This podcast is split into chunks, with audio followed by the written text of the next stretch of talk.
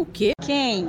Quando? Onde? Por quê? Pitaco Podcast. Olá, estamos começando agora o Pitaco Podcast, o primeiro episódio, recebendo a jornalista, mestre em jornalismo, Cibele Correia, e vamos falar um pouquinho sobre acontecimentos atuais. Seja bem-vinda. Obrigado pelo convite, né, Ivna? Vamos dar um pouquinho de pitaco aqui sobre os assuntos diversos, né? E espero colaborar aí com a reflexão, enfim. Alguns assuntos relacionados à família têm sido bastante pontuados ultimamente, chegando o carnaval ainda mais. Eu vi uma publicação no Twitter, algumas semanas atrás, falando sobre o tamanho das famílias. Quantos filhos a sua avó teve, sua mãe e nos seus irmãos, entre seus irmãos também. Se você tem filhos, se você não tem filhos. E todos os relatos, a partir dessa primeira provocação, eram de que as famílias vêm diminuindo com o passar dos anos. E aí, para trazer um pouquinho da questão pessoal, fui lembrar das minhas avós, né? Minha avó materna teve 17 filhos, minha avó paterna teve 21. E aí, meus tios tiveram de cinco filhos, mas tem tios que não tiveram filhos também, tem filhos únicos, enfim, minha família é bem grande, né? Minha mãe teve cinco.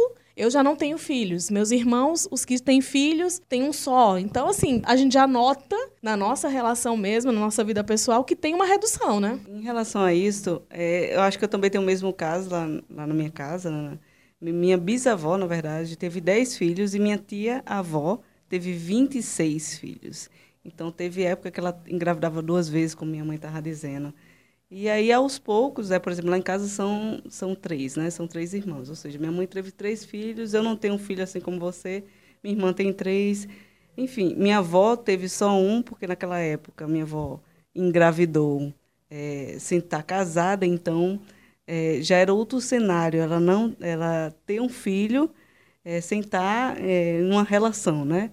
Então, a, a decisão de ter um filho já partiu daí, porque talvez se ela tivesse casado, ela tivesse tido uma quantidade maior, né, de, enfim, né, de filhos e membros da família. E pela forma de vida também das nossas avós, meus avós moravam em sítio.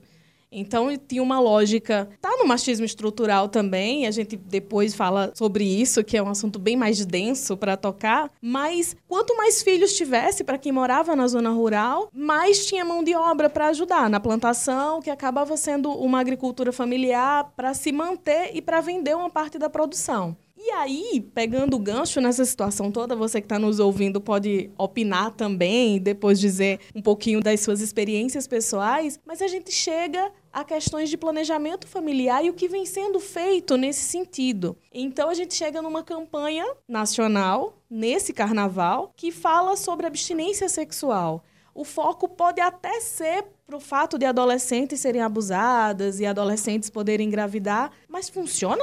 Bem, eu não sei se funciona. Na minha experiência, eu tenho apenas 36 anos, mas vamos dizer, eu com 20 anos de idade, eu nunca lembro de uma campanha que estimulasse a adolescente a fazer sexo. Pelo menos ao meu ver. Não sei se você recorda. Enfim. Mas eu, eu concordo, em certo modo, com a campanha, porque Adolescente é adolescente, a gente não tem, não tem cabeça para muita coisa, né?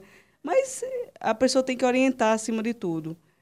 Vai na contramão, é, porque a gente vê muito hoje casos, como é que eu posso dizer, de, de não só de gravidez na adolescência, mas também de doenças sexualmente transmissíveis, enfim.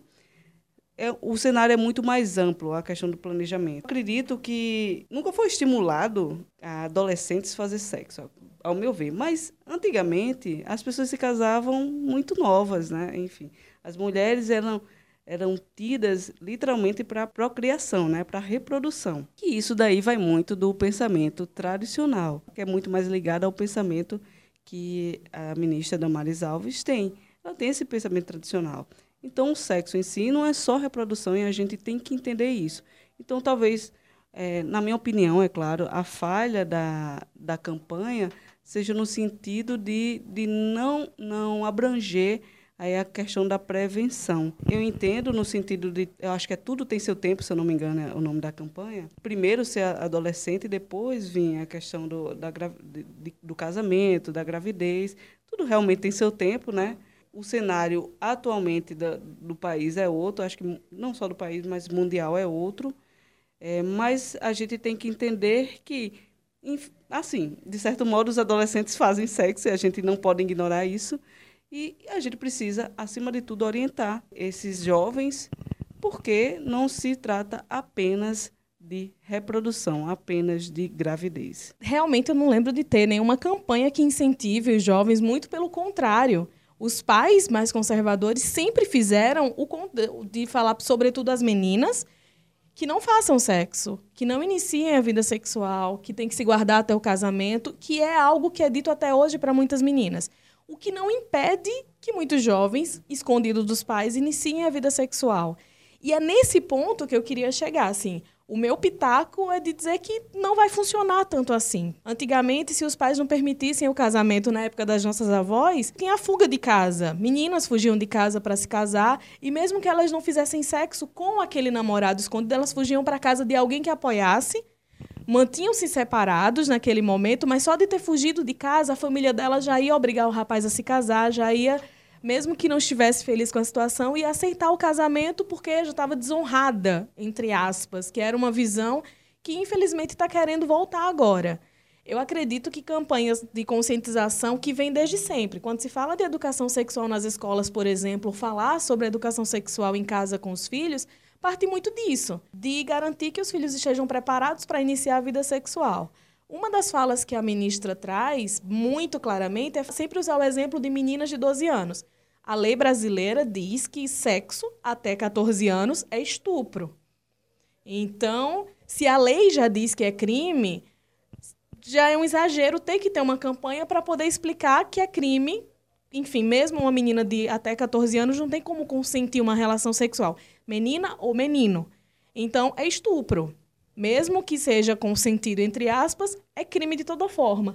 Então já meio que anula isso. Acho que informar mais sobre a lei e garantir que esses adolescentes saibam, ah, se eu não quero engravidar, então eu vou prevenir. Se eu não quero pegar uma doença, eu vou usar preservativo. O uso de camisinha, que é o que vem sendo feito há tantos anos, devia ser mais tocado. Porque imagina, vamos pregar que os adolescentes não façam sexo. Então, parece que que a tentativa, mais uma vez, não falar sobre sexo, né? Eu acho que é, me parece muito isso. Posso estar enganada. É, de tipo, sempre volta aquela questão de educação sexual nas escolas. E a educação sexual não é só a questão da reprodução, da, enfim, do ato em, em si. Vai, vai muito além disso. É questão econômica, é questão de saúde pública, é, é questão de, de violência, né? Porque a maioria das crianças hoje em dia, jovens e adolescentes, são estupradas dentro da própria, da própria casa, de pessoas mais próximas.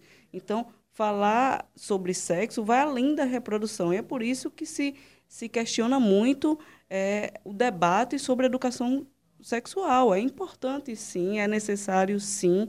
E, infelizmente, é, existem realmente pessoas que são mais conservadoras que não conseguem enxergar a importância de se falar sobre sexo, porque adolescente e criança não se pode falar sobre sexo. Não tem que se falar, porque infelizmente esses casos, não só de violência acontecem, mas também de gravidez. Eu, vou trazer até um fato que eu me lembro de adolescente. Existiam meninas que eram religiosas na, na minha sala. Eu devia ter 16 anos por aí era de uma família muito conservadora, mas tinham namorados. Então, peguei ela enfim, fazendo ato sexual, mas não no, na vagina, fazendo uma relação sexual anal. E foi uma situação meio complicada, porque na minha visão, eu muito certinha, né? Meu Deus do céu, como assim ela prega uma coisa, mas está fazendo outra? Mas na cabeça de, de muitas adolescentes conservadoras, a questão de, de perder o imen, né? De significar muito. Não era a questão do ato sexual em si. Ela não tinha cabeça, a maturidade de pensar, talvez, naquela época, de que tipo pudesse estar pegando uma doença sexualmente transmissível. Mas ela estava preocupada se poderia ou não engravidar, ou então se fosse a um ginecologista, comprovar que ela não era mais virgem. Então ela de todo jeito ela ia casar virgem para a sociedade e para a família. Fui me questionando realmente o quão importante é isso, né, para a cabeça só dessas pessoas conservadoras. Então o ato sexual em si não é só questão de, de da reprodução ou então de perder um ímã.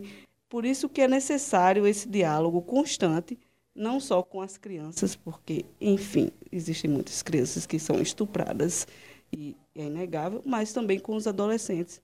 Eu entendo o posicionamento da, da ministra é, em relação a realmente não faça sexo para não engravidar, mas infelizmente não vai se restringir a isso. E eu concordo com você que talvez não funcione. Enfim, adolescente é aquela coisa, você não faz isso, ele vai fazer o contrário, né? Então tem que se ter um diálogo. Na nossa época, né, é, era muito mais de medo. E os adolescentes hoje em dia são, são mais rebeldes, né? Acho que, por assim dizer, mas a gente tinha um certo medo de que os pais descobrissem.